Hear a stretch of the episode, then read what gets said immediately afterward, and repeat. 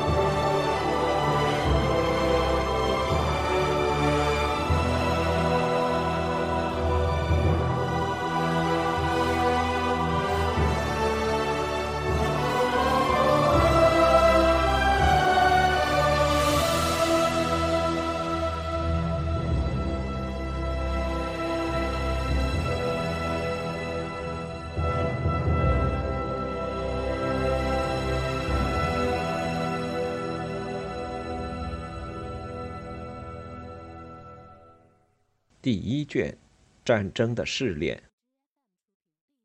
随后发生的事，使得拒绝爱德华三世对法兰西王冠的要求看起来比实际上更重要。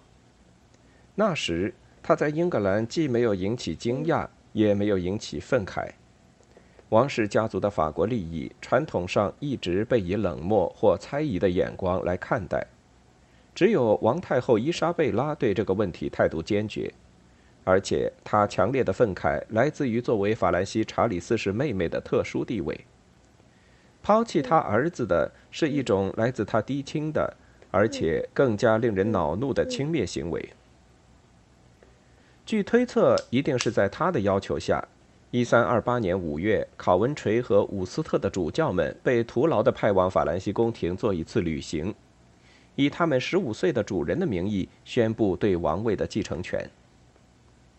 他们始终未能履行使命。他们刚到法国，就受到来自于菲利六世支持者们的充满敌意的威胁。据他们自己所言，因此在发布了一份记录着对已发生事件的公正抗议后，便匆忙离开。在这一年的晚些时候，菲利派了一个由费康的修道院院长领衔的使团前往英格兰。这是一位优雅的雄辩家。后来成为教皇克莱芒六世。修道院院长收到的指令是，传唤爱德华三世为阿基坦向法国新国王行效忠礼。他却得到了来自王后母亲的粗暴回答。编年史作家写道：“这是典型的妇人之见。”根据一份报告，伊莎贝拉说，爱德华是国王的儿子，因此不会向伯爵的儿子行效忠礼。修道院院长仍在英格兰停留了一段时间，希望能得到一个更慎重的答复，之后再返回法国。如果菲利六世以他自己的方式行事，公国将会被立即没收。但是他的御前会议劝止了偏激行为。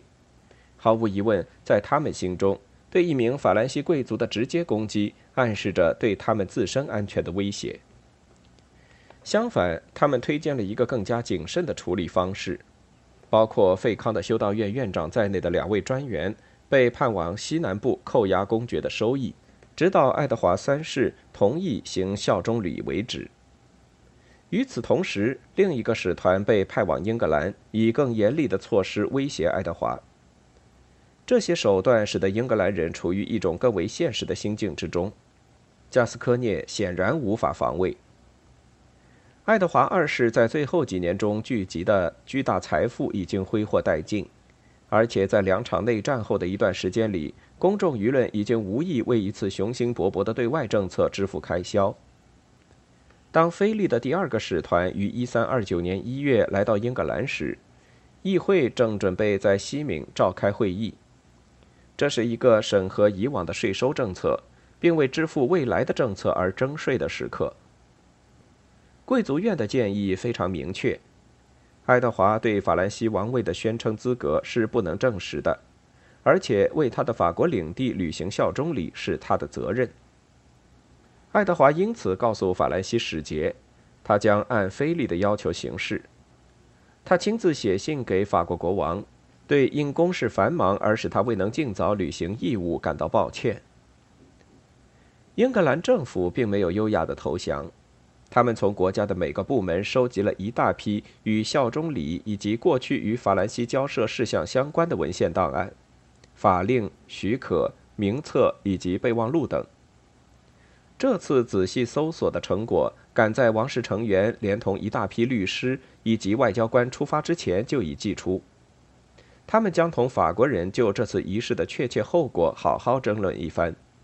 因此。当爱德华三世于1329年6月6日在亚冕大教堂大哥特唱经楼履行他对菲利六世的效忠礼时，这个行为从某种意义上来说，在平息了一些旧争端的同时，又引发了许多新的争端。当争吵达到顶点时，有一项内容让人们想起爱德华和菲利五世在1320年关于效忠礼的争论。爱德华三世的大臣们希望他履行的效忠仪式，不仅是为了那些他在法兰西南部持有的领地，而是为了那些他应该持有的领土，也就是那些从圣萨尔多战争起就被法国军队占据的土地。法兰西方面，菲利的发言人宣称不能接受附带这些条件的效忠礼，被占领省份是凭借战争权利正当获得的。最后，这些冲突通过一项草率的妥协方案得到解决。人们忍受它，只是因为没有时间想出更合适的方法。爱德华按照法国人那个没有涉及备战各省的方案履行了效忠礼，但是他的发言人林肯主教被允许做了一个简短的抗议演讲，保留了他主人的所有权利，并移交了一份展示英格兰政府认为应该做的效忠礼内容的公文。此外，爱德华的效忠礼并不是毫无保留的，他拒绝将双手放入菲利手中。这项仪式的特性将君臣关系的效忠从简单的效忠关系中标示出来。爱德华承认菲利的法兰西国王身份，但后者只是被承认为他的地主而非君主。与此同时，在远离公众视线之处，菲利向英格兰人做出私下保证。一切都将在适当的时候以他们彼此满意的方式解决。这项约定故意含糊其辞的唯一好处是允许举行这场典礼，而且让国王们以某些敬语友善的关系参与其中。亚面城外庆祝他们和解的骑士比武大会中，年方十六的英格兰国王赢得了所有荣誉。这只是一场模拟战争。恢复被侵吞的领土，在一三三零年代仍然是英格兰外交优先考虑的事情。这些领土包括了整个阿让地区、所有英格兰在佩里戈尔南部的领地以及圣通日的大部分土地。双方都明白，他们的丢失对公国来说是一场大灾难。他已将主要的堡垒分割开来，这些堡垒对公国东部的防守十分必要。他已使公国丧失了大部分最好的农业用地。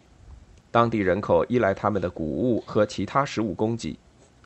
他已移除了归于总管处置的很大一部分任免权和收益，严重削弱了正在面对一个肆无忌惮并渴望土地的贵族阶层的政府。公国从王室收益的一处进贡献地变成了一块依赖地。在两个王室大部分签订的像1326年那样的近期条约中。法兰西先王们曾答应将要做的，正与这些领地相关。在英格兰人看来，那意味着要完全无条件地将他们归还。也许这对于像菲利这样有着强烈孝心的人来说要求太高。他没有意向吐出侵占的身份，而且也无意允许事情在经过1329年6月的不完全效忠礼之后就告一段落。在爱德华返回的数星期后。菲利给了他一个规定日期，以此为期限，他将承认因他的公国而要履行君臣效忠，否则他将忍受剩余部分也被夺去的后果。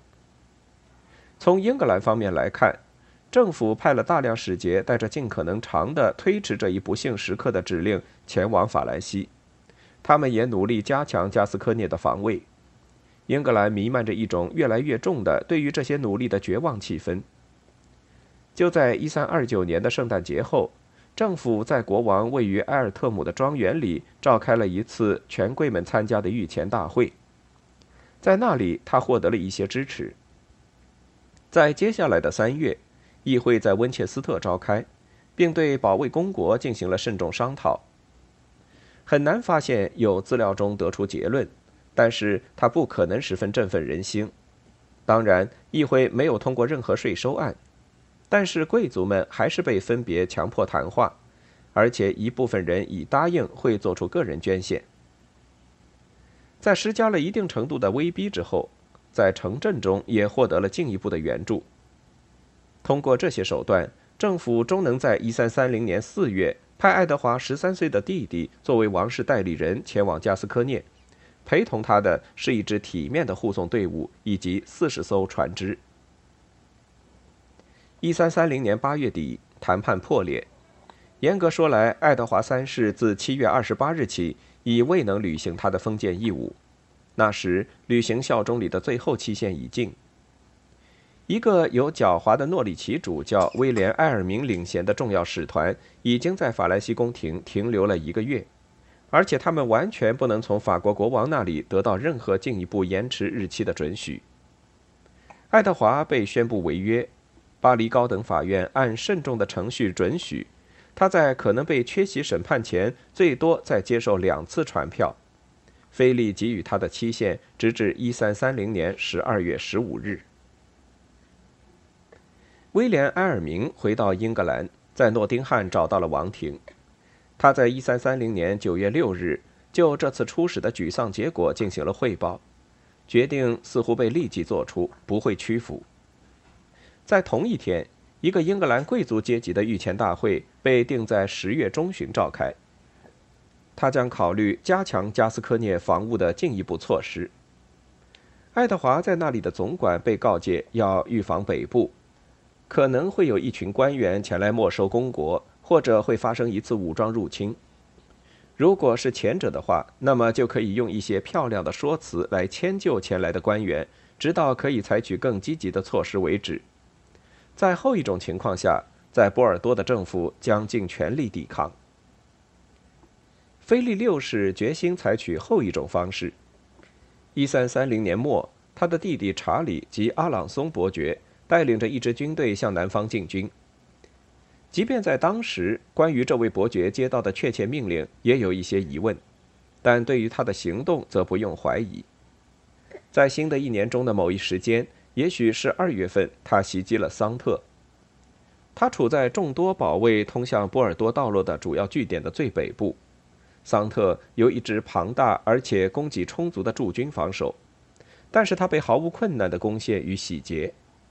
晚些时候，菲利六世适时地发出声明，说他并未授权发动这次攻击，而且在听说此事后，就立即命令停止行动。但菲利不可能真的希望，当北方的政治事态顺利发展时，他的弟弟却使军队处于一种停滞不前的状态。这是一项大幅超过中世纪军事管理人员所能掌握的组织资源上限的任务。改变命令的真正原因是英格兰政策的改变。这是另一场政变的结果。这次政变使爱德华三世取代他的母亲和莫蒂莫掌握了权力。